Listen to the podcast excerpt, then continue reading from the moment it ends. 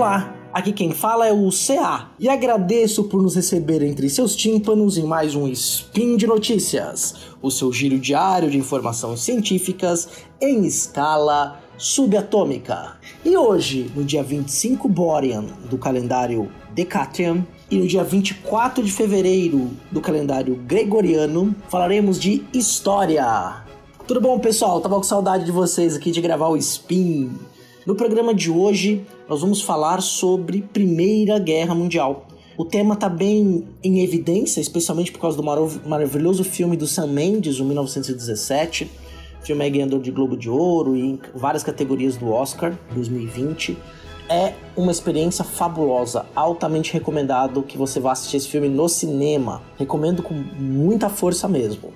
Né? E por conta disso, né, estão aparecendo notícias sobre a Primeira Guerra Mundial. E é sobre isso que nós vamos falar no programa de hoje. Na verdade, são duas, duas coisas: né? uma notícia e uma dica para quem gosta do tema e quer descobrir mais.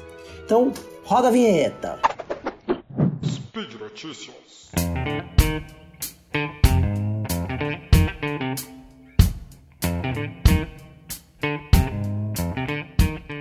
Nós vamos falar de duas notícias aqui. A primeira é o diário de um soldado da Primeira Guerra Mundial que foi encontrado em um celeiro no interior da Inglaterra.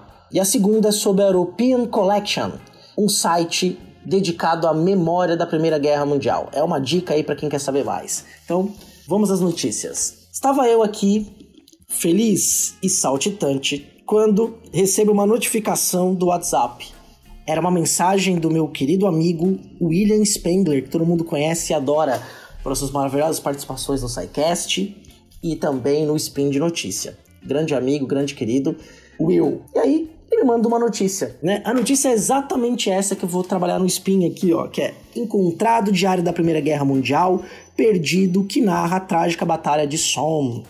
Encontraram ali, num distrito, numa cidade no interior, chamado Leicestershire, Leicestershire né, que fica em Midlands, bem no interior da Inglaterra, um diário que pertencia a Arthur Edward Diggins, né, que era parte da Royal Engineers, né, que era é, o corpo de engenheiros militares e soldados da Primeira Guerra Mundial.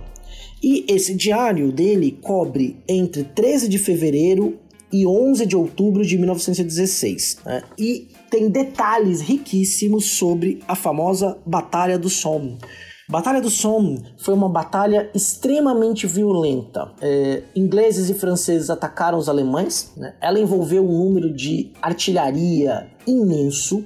Né? Foram milhões de obuses, de bombas disparadas contra ali, a região do Somme. Os alemães estavam entrincheirados. Os, os ingleses acreditavam que a batalha ia durar pouco tempo, porque eles levaram muito armamento pesado e muitos soldados. E aí a batalha acabou se arrastando do verão de 16 até praticamente o inverno, né? quase nas vésperas do inverno ali, novembro de 1916. Foram meses de batalha, quase cinco meses de mais de cinco meses de batalha. E só no primeiro dia, para você ter uma ideia, no primeiro dia de batalha, teve 57 mil baixas. O que é uma baixa em guerra? Baixa não necessariamente é uma morte. Baixa é o soldado ferido, que não vai conseguir lutar mais, então ele recebe ali a baixa do exército ou da marinha, dependendo da força que ele esteja lutando, ou também né, da aeronáutica. Então ele recebe a baixa. Só que dessas 57 mil baixas, tivemos quase 20 mil óbitos, né? ou seja, quase metade dos soldados que ficaram feridos nessa batalha no primeiro dia faleceram. E essa batalha foi tão violenta e tão sangrenta e tão absurda, é considerada a batalha mais violenta da história militar inglesa que os ingleses, depois desse período, vencem a batalha para avançar, pasmem, 12 quilômetros. E ela é uma batalha que parece. É um roteiro de filme, né? Porque os, os, explodem os obuses, os aliados achavam, acharam que os alemães estavam mortos, e quando eles vão cruzar o campo de batalha, os alemães estavam entrincheirados embaixo da terra. Né? Eles conseguiram sobreviver, e aí foi mais um massacre. Então a batalha foi. A Batalha de Somme é uma batalha emblemática da Primeira Guerra Mundial, de quão violenta e muitas vezes ineficazes do ponto de vista territorial ou de resolução do conflito foram as batalhas. É, aí fazendo um jabazinho aqui, recentemente teve um Fronteiras no Tempo sobre é, a Primeira Guerra Mundial, mas nós falamos, nós falamos da Batalha do Somme e outras batalhas ali importantes, mas a Primeira Guerra Mundial carrega essa marca, né? Batalhas muito longas, muitas baixas, e aí baixas é quando o soldado é ferido, como eu tinha explicado, e leva muitos óbitos também. Quer dizer, nem todo mundo que é uma baixa de guerra significa que morreu por causa da guerra. Mas o número de pessoas que ficaram inválidas, deficientes e as que morreram foram inacreditavelmente altos. Né? Então, o nosso personagem aqui, o Arthur Diggins, Arthur Edward Diggins, relata vários pontos da Guerra dos Somes. Tem um momento que ele fala o seguinte, ó. Algo horrível. Nunca vi nada parecido. Depois de um bombardeamento de uma semana, os alemães montaram suas próprias trincheiras e a infantaria calcula que todos os alemães tinham uma metralhadora. Os nossos companheiros foram abatidos. Uma das cenas de terror aí da Primeira Guerra Mundial é alemães, franceses, ingleses, russos, otomanos, africanos, canadenses, neozelandeses, australianos, gente do mundo inteiro na Grande Guerra, a guerra para acabar com todas as guerras, que foi a Grande Guerra Mundial, ou a Primeira Guerra Mundial. Então sofreram muito. E tem uma curiosidade sobre esse diário que foi encontrado no interior da Inglaterra e o, o Arthur ele era de Londres. E o diário é, termina no dia 11 de outubro de 1916 e todo mundo achava que terminou ali porque o, o, o Arthur Diggins tinha falecido, tinha morrido. Né? Só que descobre-se que mais do que isso ele sobrevive à guerra e volta à Inglaterra, tem família e muito provavelmente essas cartas que chegaram no futuro, esse diário que estava guardado, perdido num celeiro, foi herança de família, né? Que foram guardando e chegou nessa família do interior que cultivou essas informações. E tem um outro detalhe, né? Quando foram tentar entender por onde o Arthur Diggins tinha passado, ele tinha também lutado na fatídica Batalha de Galípoli, que foi comandada pelo Churchill, Winston Churchill, que foi um massacre também, a batalha na, na atual Turquia.